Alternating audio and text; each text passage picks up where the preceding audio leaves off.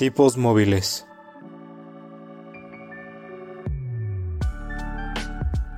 Un podcast que va más allá de los libros y de la realidad.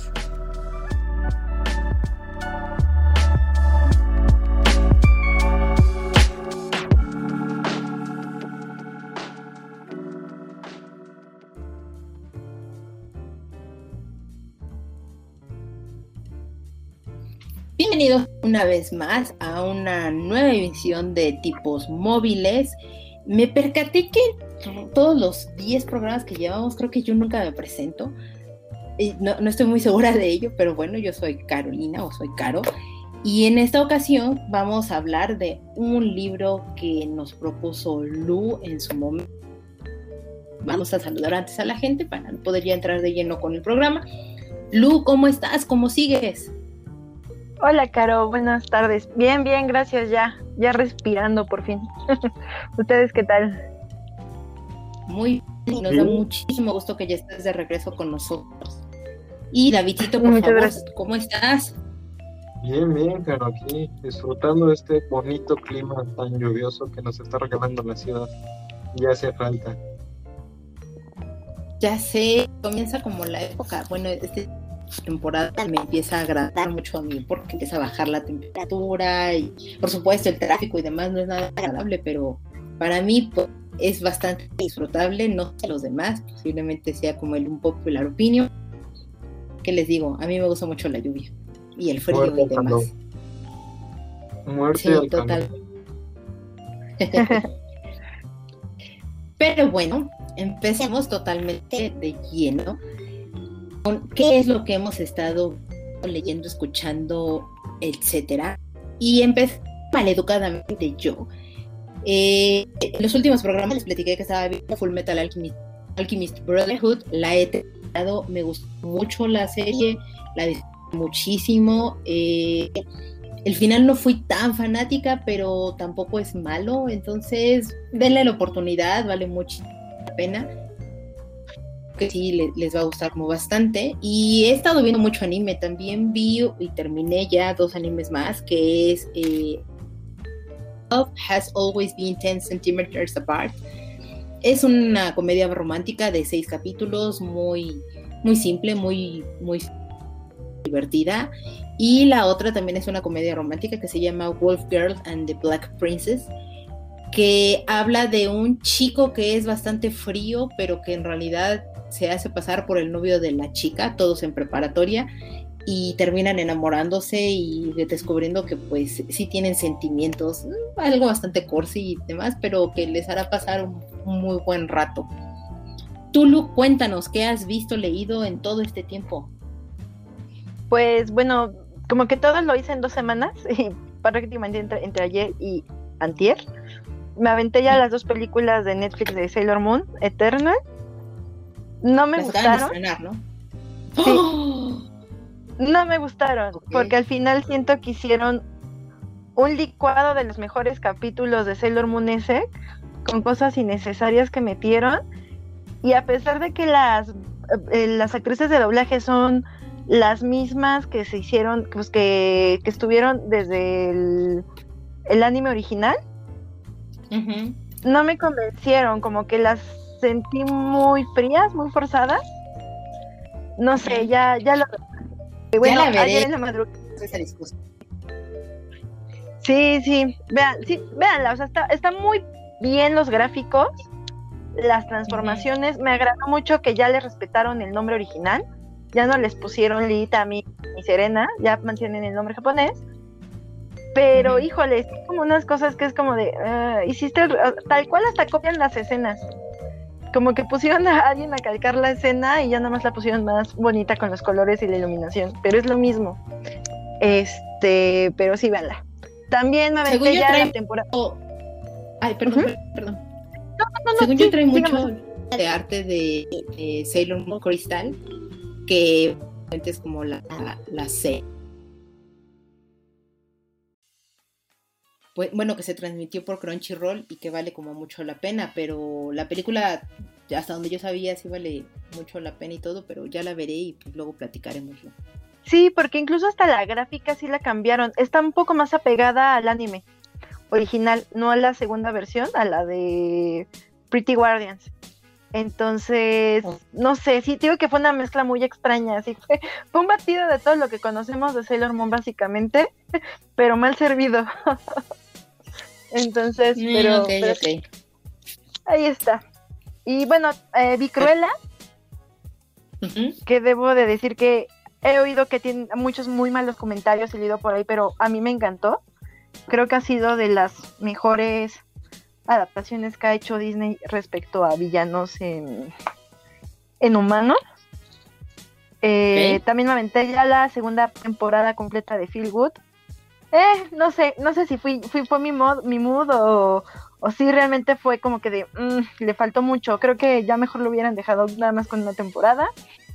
Y ahora que estaba enferma, me releí El paciente inglés, que es como uno de los libros y una de mis películas favoritas, así de toda la vida. Y pues vas descubriendo como cosas que no encuentras como en una primer o segunda lectura. Y es con lo que yo estuve. También la película es súper, súper bonita, entonces buena recomendación para, para una enfermedad. Sí, véanla, véanla y leanlo sobre todo. Así es. Y tú, Davidcito, cuéntanos. Yo, antes que nada, tengo dos comentarios. ¿Cómo- El primero es como que Serena no se llamaba Serena. Yo siempre creí que Sailor Moon era Serena. Estoy No, Es Usagi. Usagi Tsukino.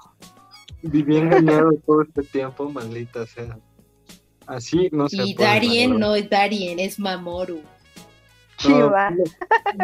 No, no, no, no, no llego tan solo se ve de Serena.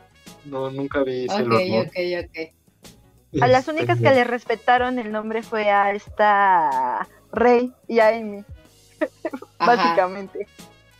Ok, ok. Eso es bueno por si alguna vez me, me llega a dar el gusanito de ver Sailor Moon. Que no sé si llega a pasar, pero nunca digo nunca. Es Este, y el otro es de Full Metal, concuerdo completamente contigo. La serie es increíble, el final sí te dejó un sabor medio agridulce. Ah, Quedamos que no es por lo mismo, no, no diremos spoilers para la gente que no lo ha visto, pero es muy buena serie, es una obra de arte esa serie, está hermosa. Muy buena. Pues bueno, yo que he visto, leído, escuchado, este, pues estoy viendo ahorita, en, aprovechando mi VPN gratuita, cortesía de, no me acuerdo cómo se llama la marca, este, conseguí una cuenta de Hulu para ver la serie de los Animaniacs, el reboot. Está buenísima.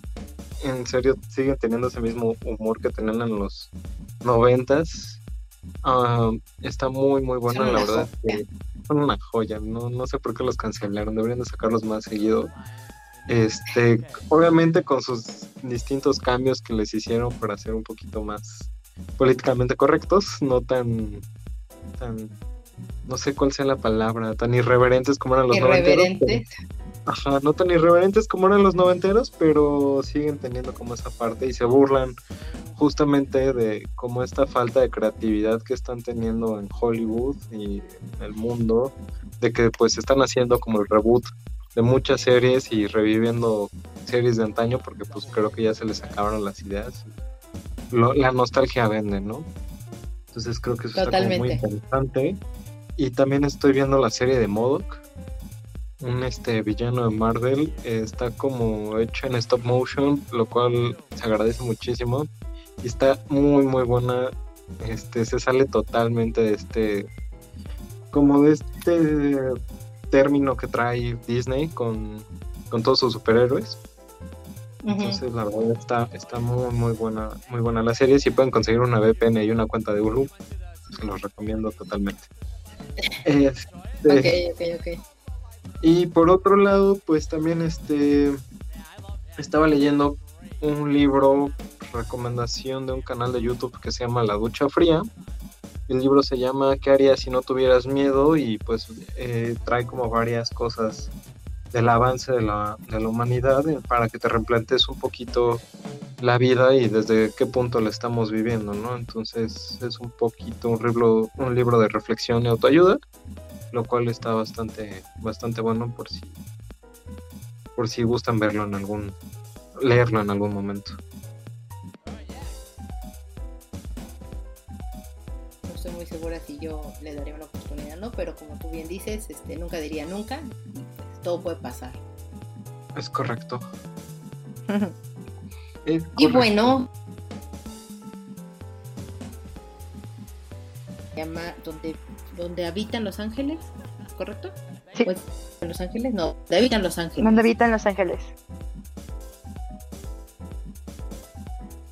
del libro bastante rápida, donde la historia es una historia corta, fue publicada en 1997 por la autora mexicana Claudia Celis y es una autora reconocida o, o- o que se sabe de ella por la literatura infantil y juvenil y esto se debe, se debe mucho a que colaboraba en medios y revistas en el ámbito cultural al respecto. Eh, ella llegó a dar clases y demás a, a los niños y creo que eso fue una gran influencia por la cual ella escribió ese tipo de, lecturas. Y eh, este es de sus primeros éxitos y al final del día se dieron mucho a raíz de la publicación de esta autora en México y en España, de la, grande, de la mano de grandes editoriales como lo es SM y pues así es como este libro fue de su obra pues más reconocida o mucho más conocida al respecto, ¿no? ¿Y de qué trata Donde habitan los ángeles? Pues es una novela que recoge los recuerdos de Panchito desde su perspectiva de juventud y que inicia en un periodo de vacaciones y cómo en un lapso de tiempo eh, sus tíos, porque va a visitar a sus tíos, se olvidan o les ayuda a que se vayan olvidando de una tristeza por una pérdida que tienen y a la que se tienen que enfrentar, pero al mismo tiempo también ocasiona que el personaje se cuestione por qué todas aquellas personas a las que amamos en la vida tienen que desaparecer. No sé si, si me faltó algo o no, chicos, ¿qué piensan? Creo que no. Creo que hiciste una muy buena sinopsis del libro. Eh, esta, esta recomendación nos la hizo Lu y entonces Lu, ya sabes, como en cada uno de los libros que proponemos cada uno de nosotros, cuéntanos, ¿por qué propusiste este libro? Mm, bueno, lo propuse porque además eh, lo, fue el libro que empezamos a leer después de que terminamos 100 años de soledad. Y creo que a todos nos dejó un poco cansados el libro. Y como que necesitábamos algo que fuera sencillo y con una historia entrañable. O sea, que no fuera tan de regresar a ver árboles genealógicos, ni... No. O sea, simplemente un libro que nos pudiera como contar una historia bastante bien y que nos pudiera hacer sobre todo reflexionar. Uno de los primeros libros que leí estando en secundaria fue de los libros que me cautivó y no es un libro que sea tan, tan, o sea, es muy conocido, de hecho ya lleva, si mal no recuerdo, como más de 10 reimpresiones, si no es que más. Y, y, siento que ha sido un libro que no, que no está en un lugar tan conocido, aunque eh, sí tiene como ahí a sus fans, y que podría estar eh, a la par de muchos otros autores que tienen libros que sí están como muy bien colocados y que ni siquiera llegan a moverte un poquito, ¿no? Como creo que lo hace de los capítulos, microcapítulos que tiene. como medio buscando un poquito sobre el libro, pues vi, ¿no? Que en las reseñas o los blogs y demás, pues siempre marcaban como a esta novela como súper entrañable y pues coincide mucho con lo que tú estás diciendo ahorita, ¿no? Que te deja como este, no sé, como este pequeño apapacho de repente. Pero, ¿creen ustedes que, o sea, o qué creen ustedes que es lo que hace que las personas lo perciban desde esa manera? O sea, como tan entrañable. Pues si me permiten mm. comentar. Uh -huh. Por favor, David. Eh, yo creo que algo que hace entrañable un libro justamente es que te lleve o te recuerde como todo este pues como toda esta parte de tu infancia, de, de, tu niñez, de cuando eras joven, cómo vas creciendo, cómo te vas relacionando, o si eres muy pequeño y apenas lo estás leyendo, que te recuerde como a tu familia, eh, como estos domingos que muchas personas acostumbraban a ver a, a, su familia, a reunirse para comer todos juntos. creo que eso es lo que hace un libro entrañable, ¿no? El que te lleve a momentos específicos de tu vida mientras lo estás leyendo y te haga colocarte como si fueras parte del libro, como si fueras este pues un personaje, si no el principal, si uno de los personajes que, que existe dentro de este dentro de este mismo universo. No sé ustedes ahí qué piensen. Sí, yo también siento que es yo también siento que mucho es la la narrativa y la descripción que ocupa esta Laura en el libro, porque eh, como bien dice David, además de que te recuerda momentos de tu infancia que son como muy familiares, eh, te llega a describir situaciones como yo fui mucho de estar con primas, ¿no? Y muchas de las situaciones que ponían que las mayores eran como, como las que estaban preocupadas por el novio, el tío que de repente era gandalla y a los más chicos nos... Entonces, tiene tantas descripciones que son como muy, muy clásicas de esas situaciones que pasan, no sé si en todas las familias a nivel mundial, pero sí en las mexicanas, ¿no? Y, y, la descripción, por ejemplo, o las frutas, ¿no? Que hay una, hay uno de los capítulos, si mal no recuerdo, que te está diciendo que está comiendo el tío tunas o limas, o hasta la comida como te la van describiendo, son platillos o lugares que están fácilmente en un pueblito aquí en México, ¿no? Y pues la mayoría de las personas familiares en provincia. Entonces, creo que es, es eso lo que te mueve, que incluso como a ver en cada personaje algún familiar tuyo y en las situaciones que vas viendo a lo largo de la historia, acordarte de algunas similitudes, de algunas situaciones. Exacto, coincido como en ello, Lu. Eh, te hace recordar, y, creo que también lo menciona David, ¿no? Eh, de una u otra manera te genera como esta empatía en el, en el sentido de caer de repente como en estos tópicos eh, específicos de lo que es eh, la reunión familiar y, pues más si, si, tuviste como una convivencia como la que platicas con, en el caso de tus primas y, cosas así que este que creo que eso es lo que ayuda a que este a, que este relato tan, tan breve se convierta o, empatice y, y, se vea como reflejada las personas como en él directamente, ¿no? porque sí es como, es como simple, sencillo, las descripciones totalmente son de lugares y cosas que, te pueden pasar y que, que ubicas perfectamente. Eh, y puede ser cualquier pueblito. O sea, yo me acuerdo que cuando estábamos platicando de este libro, yo les decía, es que este libro me recuerda, eh, el, libro lo sitúan en, en, San Miguel de Allende, si no mal recuerdo, pero a mí me recordaba mucho el pueblo de mi abuelita y que no se encuentra por ahí. Entonces, era como muy simpático e, esta, esta semejanza o esta situación de, cosas y de situaciones que les van pasando a lo largo de pues, los pequeños capitulitos que, va teniendo como el libro, ¿no? Sí, y aparte, pues esa, es la parte también como muy bonita, ¿no? De que, que la autora, pues, ¿cuántos autores mexicanos no hay que hacen historias este, igual así ficticias, novelas, y como que agarran mucho de, de otros países, ¿no? Y aquí me gustó que la autora todo lo haga, hasta las palabras, los apodos que tenían los personajes, es muy, muy, muy mexicano. O sea, sí. Le decía hace mucho a un amigo, era que yo abrí ese libro y olía a México. Así de, ay, huele a casa. Es la sensación que a mí me, me trae, ¿no? Claro. ¿Ustedes creen que, porque les mencionaba un poco como en la sinopsis y todo esto, pues que la autora llegaba a enseñar, ¿no? En, a niños pequeños y, de primaria y de, de, kinder y cosas así. O sea, ella estaba como muy apegada como a, como a los niños. ¿Ustedes creen? Porque al final el es un libro que, tiene un lenguaje muy simple, pero no, o sea, no, no menospreciándolo, ¿no? ¿Sabe? O sea, simple en el sentido de lo entiende cualquier persona, es muy fácil de adentrarse en el mundo, es muy fácil de entender a los personajes, o sea, lo mencionaste tú, Lu, tiene como esta parte tan, tan coloquial en el lenguaje. ¿Creen que el hecho de que ella, este, me refiero a la autora, tuviera este acercamiento con, con, con la enseñanza, es lo que ayudaría a que sea así de sencillo el libro? Yo creo que sí, o sea, al final, y no viéndolo a lo mejor por el hecho de que de que diera clases en, a, chavitos, ¿no? Eh, no sé, yo, yo lo que siento de este libro es que está hecho para que cualquier persona que no está acostumbrado a leer pueda tener un acercamiento bastante agradable y sencillo a la, a la lectura. Desde el hecho de cómo están conformados los capítulos, el lenguaje, este, es un libro que fácilmente cualquier persona podría empezar a hacerse un hábito.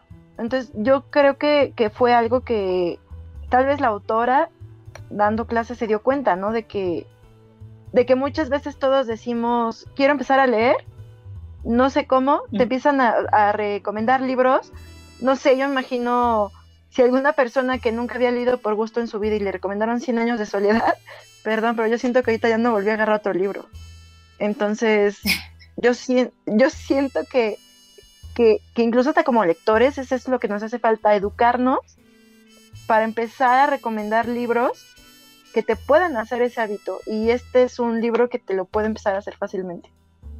Yo creo que, como lo mencionaba Lu, si mal no recuerdo, nos habías comentado que lo empezaste a leer en la escuela de chiquita, secundaria, primaria. Sí, en la seco. En la secu, sí. Creo que es un libro eh, que sí influye mucho como esta parte de que la autora eh, estuviera metida en la parte de la enseñanza, porque es un lenguaje muy tranquilo que te va llevando muy, no sé cómo decirlo, muy apaciblemente, muy tranquilamente por, por las hojas del libro. Eh, en ningún momento se te hace tedioso, no utiliza como algo complicado que dificulte su lectura, como de repente este, el árbol genealógico de la familia de 100 años de soledad o algo por, el estilo. Simplemente se centra en personajes que te van creando como esta atmósfera familiar en la que puedes este, leerlo tranquilamente. Creo que es un muy buen libro para recomendar a los niños a que empiecen a leerlos.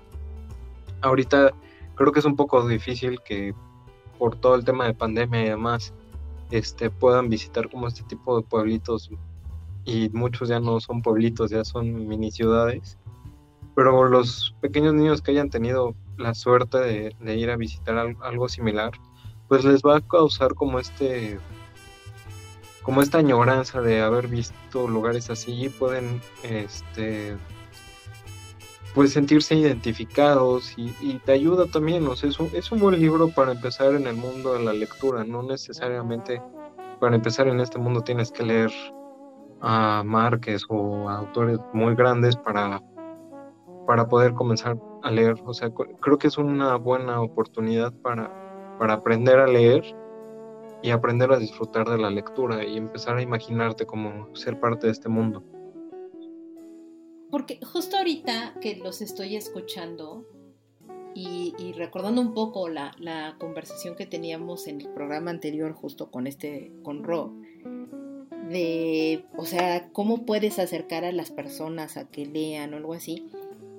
creo que más allá de que igual y solo a los niños los puedas acercar a la lectura con esto, creo que a las personas que no están tan habituadas a leer, este creo que sí puede ser un buen libro para que los acerques a la lectura, porque te, va envolviendo de una manera como tan familiar en el, en el asunto de cómo te describe a los personajes y cómo te va contando el pueblito. Y, por ejemplo, si, si es una persona adulta que ya, ya vivió y ya visitó en algún punto como, como un pueblito parecido a esto que te, que te cuenta la autora, creo que va a ser mucho más fácil que lleguen a, sentirse familiarizados y, arropados por el libro y que entonces igual y el hábito de la lectura pueda ser como, no sé, empezar a ser un hábito, ¿no? Sí, totalmente. definitivamente. No, y sobre todo yo creo que las personas mayores, o sea, hay, hay, por ejemplo, hay un capítulo, sin spoilers, en el que uno de los tíos asusta, ¿no? Al, a los niños. Y mi mamá me contaba que tenía igual ella una tía que de repente, si se portaban mal, en las noches se salía y por la ventana les tocaba a mi mamá y a mis tías la ventana y se ponía como así, o sea, hasta, hasta le metía producción la señora. Y yo era una señora mayor, ¿no? Para asustarlas, como para dejarles alguna lección o algo. Y pues también em, mi mamá viajaba a un pueblito que ya ahorita hice un pueblo mágico que se llama Tlatlauquitepec, de ahí era, era mi abuelo. Y tal cual, así como te describe de que aquí está el kiosco, que aquí está la heladería y el doctor del pueblo, o sea, creo que es como un mapa de todos los pueblitos de México, que como bien dijo David, ahorita ya se perdieron, pero muchas de las personas mayores lo vivieron. Yo creo que si hasta nosotros nos llegó a tocar algo, eh, ya personas de 45 más les mega tocó, definitivamente. Sí, este, pues ya, ya es que el problema es que ya muchos pueblitos que eran pueblitos bonitos ahora o ya son pueblos mágicos o ya vivieron una transformación totalmente en mini ciudades. O sea, ahorita tratas de algo que, que me ha pasado mucho es que si viajas al Estado de México o viajas a Cuernavaca o a Toluca, que sigue siendo Estado de México, a cualquier lugar fuera de la ciudad, ya no sabes dónde empieza la ciudad y dónde empieza, y dónde empieza el Estado, ¿sabes? O sea, se ha perdido como mucho esa parte, ya todo es una gran mancha urbana y pues les digo, o sea, antes ibas a un pueblito y ahora si ya es pueblo mágico, pues ya está lleno de, de, turistas y demás, entonces ya no es como la misma forma de disfrutar, pues irte a algún lugar así, por ejemplo, San Miguel de Allende pues ya es súper turístico y demás, entonces tan solo pones esa, ese tag en Instagram y te van a salir miles de posts de, gente que estuvo ahí y, no sé, siento que ya se ha perdido, ¿saben?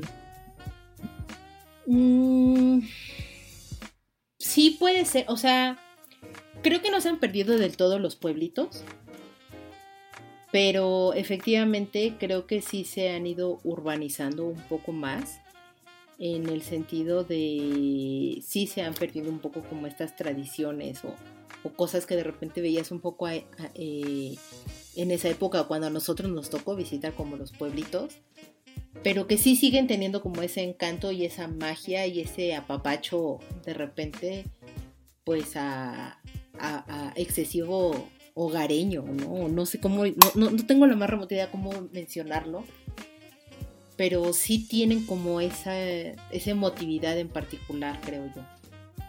Sí, sí, sí, sí, sí, o sea, sí. A lo mejor no han perdido toda la esencia, pero por ejemplo, yo hablando desde mi caso particular, a mí me gustaba mucho la entrada cuando íbamos entrando a Tlatlauqui, porque aparte es es como un pueblo raro perdido entre las montañas en la Sierra de Puebla y está muy pegado a Veracruz. Entonces hay muchísima humedad, o sea, siempre baja la niebla y parece que es la de la película de este... Ah, ¿cómo se me fue el nombre? De este autor, Stephen King. Así, haz de cuenta que igual en algún momento te va a salir alguien de que a mí cuando me decían muy chiquita, es que si tú vas y y hay niebla y sales, corres el peligro de estamparte con algo porque no ves nada. Y yo siempre decía, de, ay, esa exageración. Y efectivamente, no ves a más de dos metros. Sí, no lo sé. Entonces, eso a mí se me hacía como muy mágico. Y en la entrada yo me acuerdo que había casas muy, muy viejas, todavía como de, de adobe. Eh, estaban bien cuidadas, pero pues sí se... O sea, sí eran todo blanco con los las tejas así como como eh, terracota, un poquito como, como tasco más. Y ya lo pintaron así de mil colores, o sea, perdió su magia el pueblo. O incluso hasta como se ponían a vender antes, eh, ahí les dicen, creo que aquí también, ¿no? garnachitas. Y, se ponían las señoras afuera en, en sus puestitos, así bien rústicos y todo, a venderte pues ahí todos los antojitos, ¿no? Toda la, la dieta, la dieta té y ahora no, ahora sí son como tienditas, como boutiques, como, como que llegó esta plaga de querer hacer todo muy comercial y, y un poco, pues como universal, por así decirlo, que todas esas partes, esas, esa pequeña economía muy tradicional la empezó a matar. O sea, ya hicieron que todo fuera como muy de boutique, haz de cuenta, ¿no? Entonces, no sé, y siento que en el libro todavía, pues todavía está eso, ¿no? Es así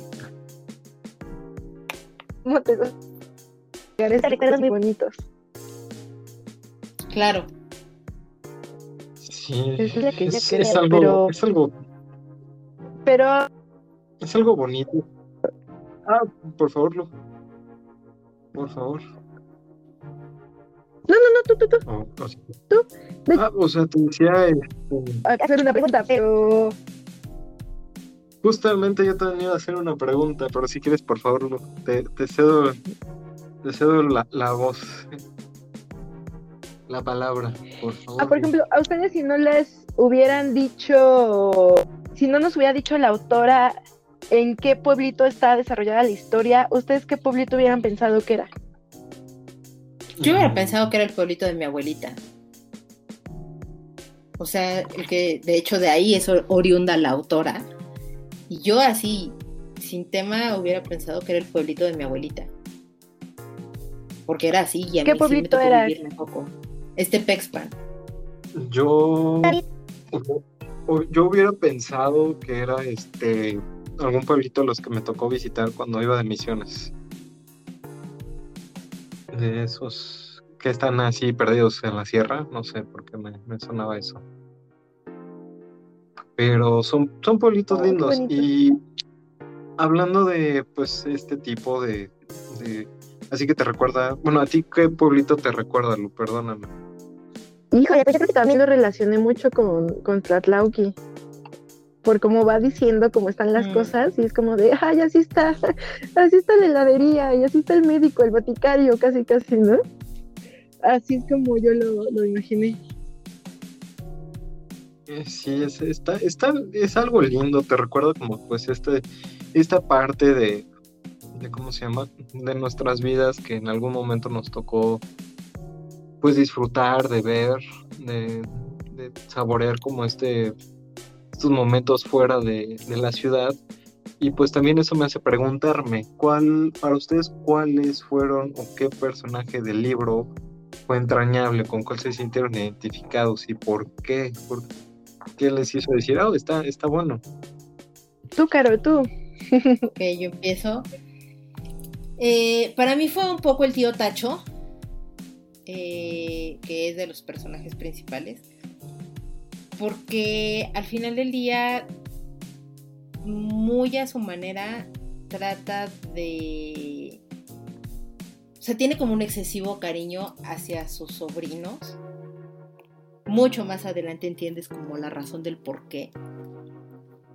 Pero pero la manera, muy a su manera, de cómo los educa, de cómo les demuestra ese cariño, que es de una manera bastante tosca y, y- pues que es eso, no, o sea, no sabe cómo expresar el cariño.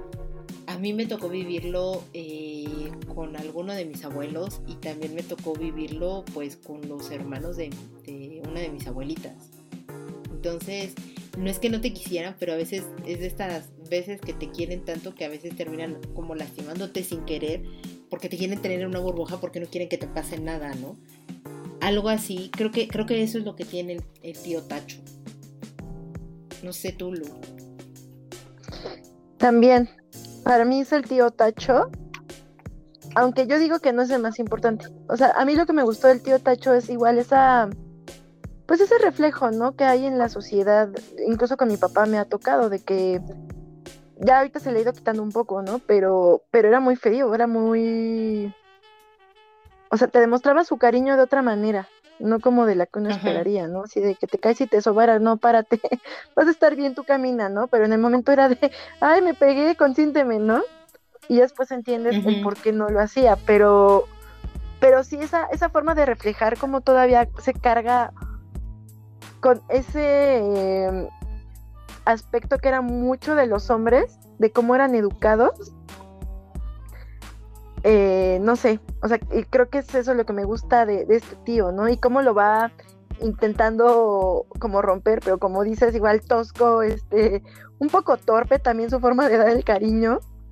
Este, él lo hace como muy, muy bonito. Es como de ese, eh, yo siento que era como el pequeño Santa Claus duende ahí escondido del- de, su sobrino, de que aparentaba que no le importaba y siempre, siempre era como su ángel guardián.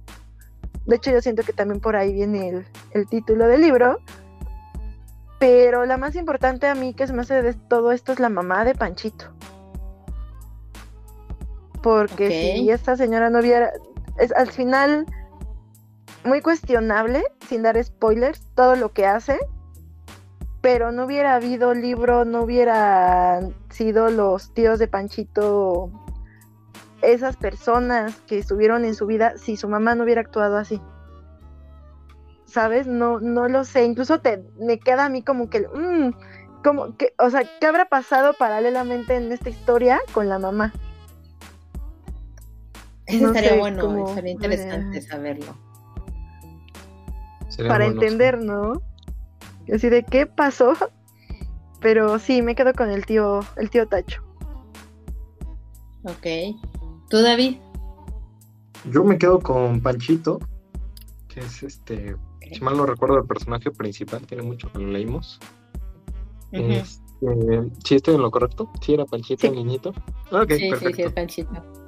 Este fue con el que más me sentí identificado. Digo, no por la parte de la mamá ni nada por el estilo, pero sí como con este proceso de no entender como muchas cosas de la vida e ir creciendo con, con una familia un poco extraña, exigente, este, difícil de comprender y de entender, que era la parte del tío Tacho y la tía, no me acuerdo cómo se llamaba la tía, este, pero este, me sentí muy identificado con él, porque vas pasando este proceso de crecimiento en el que no entiende las cosas, no entiende que no está su mamá, de repente no entiende como la parte de los regalos, de quién se los deja, por qué se los deja, por qué su mamá no quiere hablar con él. Eh, va creciendo y se va dando cuenta de muchas cosas. Eh, se da cuenta que él quiere ser como, como su tío. Si mal no recuerdo, se va a estudiar a la capital. Ahí ya dije muchos spoilers, ya ni modo. Este. ya, cuéntales el final si quieres. Sí, no, ya de una vez, para que, para que ya lleguen sin sorpresa. De una vez. Bueno, o sea, se enamora, tiene como todo este proceso y es algo que pasa increíble con él.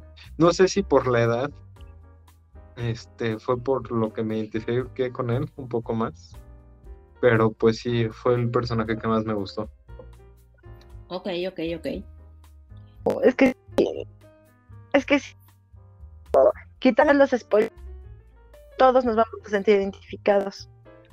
Pero bueno, chicos, ver ustedes del 1 al 7, ¿qué libro? Eh, lo voy a calificar con un 5. Me gustó, me agradó. Se me hizo lindo, pero de repente yo creo que alguien que no haya vivido como todas estas eh, o no haya sido como parte de, alguna de estas cosas que narran en el libro, pues sí podría decir así como de, eh, no, no me llegó tanto. Pero de ahí en fuera me gustó, me gustó, estaba bastante bueno. ¿Tú, Caro? ¿Tú, Caro? Ah, creo que yo... Híjole, yo estoy entre un 4-5 y un 5 también. Eh, es un libro lindo, pero creo que es excesivamente simple y que pudo haber, o sea, de repente tiene como algunos huecos, por ejemplo, esto que decías de la mamá Lu, y que, y que, que podría explotarse muchísimo más y, enriquecer un poco más la historia, sobre todo para entender como la otra perspectiva y, demás, aunque entiendo perfectamente que está desde los ojos de Panchito, pero creo que le hace falta un poco más esta parte de, construir un poco más el contexto de lo que ayuda a entender a Panchito a lo largo de lo que va, de los años en los que él va creciendo pero es un buen libro, es, sencillo, de verdad, denle una oportunidad. ¿Tulu? Yo le doy un 4. Porque aunque es uno de mis libros favoritos, eh, sí siento que tiene, o sea, si me lo hubieran preguntado cuando lo leí, yo le daba un 10, ni el 7, el 10 directo, ¿no? Pero al final, ya como he leído otras cosas, ya tenemos otro pues digamos que más entrenado el ojo, igual siento que si lo lee alguien que está muy acostumbrado a devorar libros, podría encontrarlo como, eh, como dices, le falta contexto. Eh, algo que a mí ahorita que en esta segunda relectura, bueno, no segunda, como cuarta relectura, lo que me descubrí es que aunque Panchito va creciendo a lo largo de los capítulos, no se siente que el narrador vaya creciendo. O sea, como que siento que el narrador desde que empieza, que es el mismo Panchito a contar su historia, la cuenta desde los ojos de un niño, pero cuando él empieza a contar la historia ya no era un niño. Entonces ahí es como donde entra como el, eh, un poquito la confusión. Y siento que hubo personajes que los tenían que haber como desarrollado muchísimo más. Por ejemplo, la tía, eh, no sé, ¿sabes? Es como de por qué no la desarrollaron un poquito más. Creo que la podían haber explotado porque era, era la contraparte. Y era como la materna, incluso hasta de los niños que iban y les dejaban, ¿no? O incluso el saber por qué se, se los votaban. O sea, bola de los papás iban y les votaban a toda la bola, ¿no? Como el saber el por qué era por porque trabajaban, porque a los niños les gustaba ir, porque los tíos se los pedían, o sea, como que sí hay muchos huecos en la historia que a lo mejor una persona que, te digo, mm, la va a sentir como una historia muy, muy, muy, muy sencilla. Y porque estoy esperando encontrar el 7. sí, eh, pero bueno, es, es, es, un libro, o sea, está, está bien, es un, un, buen libro para comenzar a leer, puedes recomendar, puedes dar y que no te lo van a aventar y si te lo avientan pues no te va a descalabrar. Eh, vale la pena, digamos, que, que esté en este promedio de regular a bueno, ¿no? Perfecto. Y, y como cada uno de los libros que, que hemos ido leyendo a lo largo del club de lectura, pues cada uno de nosotros tiene como una frase. Yo les dejo la frase con la que yo me quedo, que dice, a las personas que amamos hay que aceptarlas tal y como son, con sus cualidades y sus defectos. ¿Cuál es tu frase, David? La mía es. Bueno, me gustaría que primero dijera la suya, Lu. Por favor, Luz, ¿estás tan amable? Eh, sí. Es cuando una persona ha significado mucho en nuestras vidas, para bien o para mal, no debemos tratar de encerrarlo en el olvido, porque el olvido tiene una puerta que se abre cuando menos lo esperas. Y continuaría con la mía, porque también iba a poner la misma, y nos lanza los recuerdos como caballos salvajes que nos patean el alma. Aprenda a domar el recuerdo de esa muchacha. Los recuerdos domados no lastiman. Ok, yo dije, ¿por qué David lo, lo brincó y tu ya, ya todo tiene sentido? Es que Muy conectadas.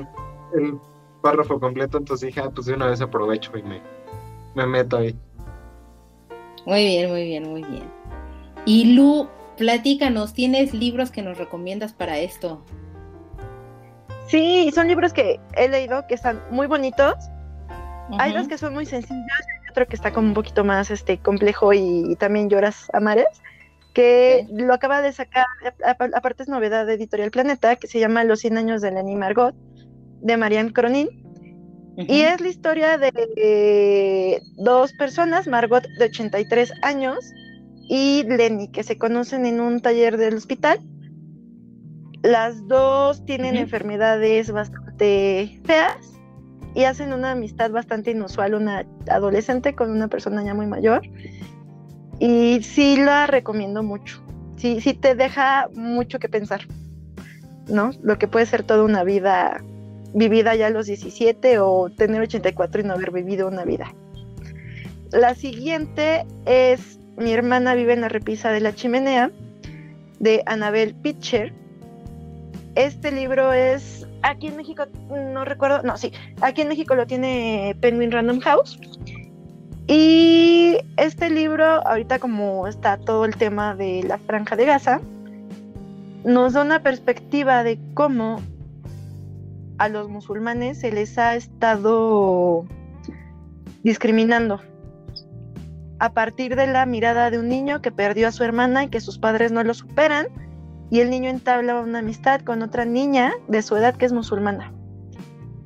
Entonces también es un libro bastante bonito, es bastante rápido de leer, que deja bastantes mensajes de qué estamos haciendo mal los adultos con los niños para que se siga replicando un odio innecesario que ni ellos tendrían por qué sentir. Y el último libro, que también es de Editorial Planeta, se llama Elvis Nunca se equivoca, que es de Rodrigo Morlesín. Este libro tiene la misma sencillez y estructura al de Donde habitan los ángeles, pero este te habla a partir de la visión de un perrito callejero que llega a la casa de una familia y entabla una relación con una niña. También es un libro muy bonito, este, tiene ilustraciones para las personas que le dicen, ay, es que no tiene dibujitos, no se preocupen, tiene ilustraciones y lo valioso de este libro es el mensaje que te deja. Ok, Son las recomendaciones. sí, la verdad son muy bonitos los tres, pero ahorita yo, de esos tres, yo me voy por los 100 años de Lenny Margot. Sí fue como de, a la torre, o sea, sí me fue una, un despertar así de, algo me hizo en la cabeza. ok, pues... Listo. Pues podría ser unas próximas lecturas, ahí, ahí les vamos contando si nos animamos con alguna. Y pues ya para ir cerrando el programa, si me lo permite, este, pues tengo algunos comentarios que nos mandó el público, bueno, de hecho nos los mandó Adam. Eh, son de dos diferentes programas. El primero es de el programa de la Ciudad de México y nos dice, en el programa sobre la CDMX mencionaron un poco de la literatura erótica, cosa que nunca había pensado porque no he leído un libro así. Entre el mundillo del hobby de la lectura, ¿está mal visto o estigmatizada este tipo de lectura? ¿Creen que entra dentro de la pornografía aunque sea meramente texto y nada más? ¿Es literatura basura o creen que esa literatura tiene algo de valor? A lo mejor sea gusto culposo o si quieren no mencionarlo, pero ¿han leído algo del género? Saludos y gracias por hacer el podcast. Ah, no sé si tienen algún comentario ustedes. ¿Qué contestan? Pues, ¿Qué contestan, chicos? ok, eh, voy yo primero. Ya saben, yo siempre me quemo primero. Este, yo no creo que esté mal visto como, como la literatura erótica. Hay, como en todo, de, cosas buenas, cosas no tan buenas. Eh, tampoco es como la primera, el primer género que tal vez yo escogería, ni mucho menos. Eh, hablábamos en algún punto que, lo llegan a calificar un poco entre literatura erótica, lo de las 50 sombras de Grey, que honestamente yo no lo veo tan así, pero bueno, era el, el porn mom, el porn mom que, siempre ponían como en Estados Unidos sobre, sobre ello. Y me acuerdo que en la universidad un, un, amigo me prestó un libro que se llama La hermosa Madame o La fabulosa Madame o algo así. Y es un libro malísimo, pero así pésimo y te habla de la vida de una prostituta y cómo tiene que sortear su vida y, el qué dirán y, todos los pormenores de los que pasa a raíz de su profesión. Se escucharía interesante, pero en verdad es un libro pésimo, el lenguaje es malísimo, ni siquiera me acuerdo del autor. Entonces, pues en mi caso es como, pues yo no lo veo mal, no lo estigmatizaría, pero no sería de las primeras lecturas porque pues creo que nunca está de más conocer un poco de, todo o leer un poco de todo. No sé ustedes, chicos. Pues ah, yo pues, para rapidísimo. Ay, perdón, si quieres nada más para rapidísimo. Este, yo nunca he leído ningún libro de este tipo, aunque suene extraño, no, no lo he leído, pero podremos darle una oportunidad a ver qué tal, qué tal está. Ok. ¿Tú, Lu? ¿Y tú, Pues mira, yo siento que hay lectura erótica, la que sí puede caer en pornográfica, que al final es nada más, y se va a escuchar muy duro, que el autor ocupa escenas bastante grotescas, pues para vender, básicamente. Y literatura erótica en donde las descripciones y el manejo de todo ese lenguaje lo hace porque su libro sí lo amerita. Entonces, yo creo que por ejemplo, el Marqués de Sade está considerado como obras de la literatura y es completamente erótico ese hombre, ¿no? Entonces yo más bien siento que no hay algo bien y mal, o sea, al final el problema que tenemos en México es que tenemos todavía la culpa de disfrutar la sexualidad. Ese tema todavía es como, uy, pecado, ¿no? Entonces yo no lo veo mal, sí siento que no entra dentro de la pornografía porque al final, hablando de erótica tal cual, al final la pornografía tiene otro, pues otro fin y la literatura en sí no. Eh, regresando un poco al libro que leí, que les comenté del paciente inglés, hay varios capítulos que son eróticos entre el paciente y la esposa de este Lord. ¡Ay, se me fue el nombre! Este, bueno, entre el paciente y Catherine. Y son descripciones muy bonitas, no tiene nada así como grotesco ni nada y es completamente erótico. Entonces, más bien yo lo que le recomendaría al chico es igual que, que empiece leyendo como algunos clásicos o incluso puede ver, hay un libro que se llama Territorio Lolita de Ana Clavel, que incluso agarra como muchos esos temas, ¿no? De cómo, cómo ocupaban esta figura de, las lolitas desde hace muchos años y no necesariamente tiene que acabar en algo como pornográfico. Entonces, es lo que yo, yo lo que, lo que yo le diría. ok. Ok. Eh, el segundo comentario es desde hace tiempo he considerado un Kindle, pero la verdad es que he dejado mucho de leer normal, puro texto y casi he leído manga, cómics y no, no tengo idea si hay como suscripciones a mangas como con los libros y cómo se verían los mangas en dichos dispositivos, pero recuerdo que cuando fui a Japón me sorprendió encontrar que tenían Kindles que tenían todo Naruto o Initial D instalado y con algún detalle en el aparato alusivo al manga. Respecto a los libros de Escoge tu propia aventura, los originales eran de Dungeons and Dragons, los publicaron entre los 70s y 80s, aunque no sé si alguna editorial lo sigue haciendo. Me parecían ideas muy frescas de lectura interactiva, aunque igual ahora ya han migrado a las novelas interactivas en videojuegos. Ahí no sé si alguna de las dos tenga algún comentario, algo que agregar. Eh, eh, a mí también, bueno, en, los viajes que he hecho a Japón, sí me ha tocado ver justo lo que menciona Adam, que son este Kindles o lectores electrónicos que ya traen de repente como preinstalados colecciones de algunos tipos de mangas y sobre todo el manga creo que es lo que más se presta a poder leer como en este tipo de dispositivos electrónicos y pues se me hizo muy interesante que haya pues que es el origen de todo esto eh, sí lo estén tratando de aprovechar desde esa perspectiva. Creo que las editoriales aquí en México podrían utilizar un poco como ese canal de venta y creo que les iría bastante bien. Pero no más allá de eso. Lulu. Híjole, pues yo tenido malas experiencias. Yo me acabo de bajar un libro que se llama Todo esto era es una novela gráfica y lo bajé en Kindle porque en México no llegó impreso y no sabemos si llegue.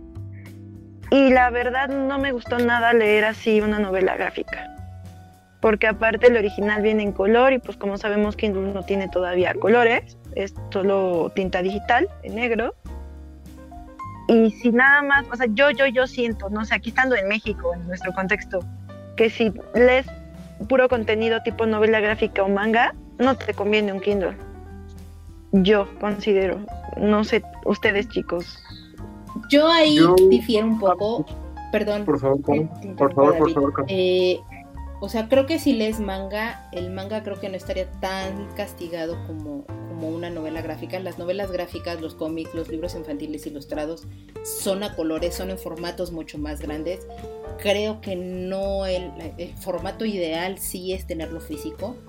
No, no me arriesgaría a decir que, que lo lean como en un formato electrónico pero los mangas creo que se prestan un poquito más hacia ellos, sin embargo tampoco sería mi primera elección en ello. No lo sé, David. Ah, yo solo iba a agregar que, pues en el caso de que quiera algún Kindle para probarlo, no le recomendaría como tal comprar el Kindle normal, el más económico, porque sí las novelas gráficas están un poco castigadas ahí, pero eh, si le interesa podría intentarlo con un Kindle Oasis, que creo que es el más caro, que es el que tiene más densidad de píxeles por pulgada y por lo que he leído se ven bastante bien ahí los este, las novelas gráficas, entonces sería cuestión de que lo, que lo probara para que vaya viendo si le funciona o no. Y si no, pues ya este que, que lo rife y le entramos a la rifa. Es una muy buena Puede ser un muy buen plan. Y bueno chicos, pues no me queda más que agradecerles a ustedes por, participar con, nosotros aquí, por llegar hasta acá, esta parte del programa. Eh, recordarles que nos escuchamos cada 15 días en este en las plataformas que ya saben y que estamos publicando constantemente en nuestras redes sociales, en Twitter, tipos móviles o móviles tipos, en Instagram, tipos móviles podcast. Déjenos sus comentarios, los leeremos con muchísimo gusto. Un correo electrónico a tiposmóvilespodcast.gmail.com. Lu, muchísimas gracias. Qué bueno escucharte de regreso. David, muchas, muchas gracias por acompañarnos un programa más. Y eh, pues nos vemos y nos escuchamos para el próximo programa. No se olviden de escuchar nuestros playlists que estaremos dejando y que también estaremos publicando en nuestras redes sociales. Gracias y hasta la próxima.